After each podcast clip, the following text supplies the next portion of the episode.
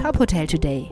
Die Nachrichten des Tages für die Hotellerie von tophotel.de. Mit Maximilian Hermannsdörfer.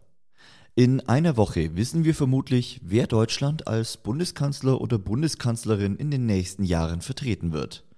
Kurz vor der Bundestagswahl hat der DEHOGA einen Wahlcheck veröffentlicht.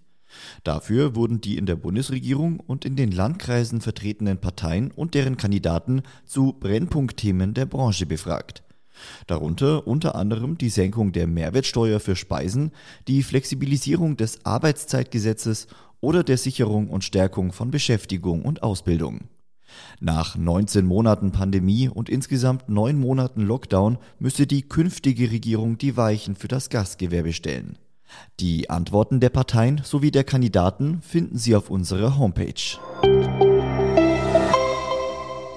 Ein schwäbischer Wirt und Rechtsanwalt will vor Deutschlands höchstem Finanzgericht eine Pflicht für elektronische Registrierkassen durchsetzen. So soll massenhafter Steuerhinterziehung ein Riegel vorgeschoben werden. Der Kläger wirft den Finanzbehörden vor, in bargeldintensiven Betrieben Steuerbetrug in Milliardenhöhe zu tolerieren. Anders als in Österreich sind in Deutschland nach wie vor offene Kassen erlaubt, inklusive der einfachen Tischschublade. Dies mache es unehrlichen Betrieben leichter, ihre Einnahmen vor dem Fiskus zu verschleiern, argumentiert der Kläger. In der ersten Instanz hatte das Finanzgericht Baden-Württemberg die Klage abgewiesen. Wann der Bundesfinanzhof in München ein Urteil fällt, ist noch offen. Das Reiseportal Mein Top Hotel hat zum vierten Mal die besten Aktivhotels im deutschsprachigen Raum mit dem Aktiv Hotel Award ausgezeichnet.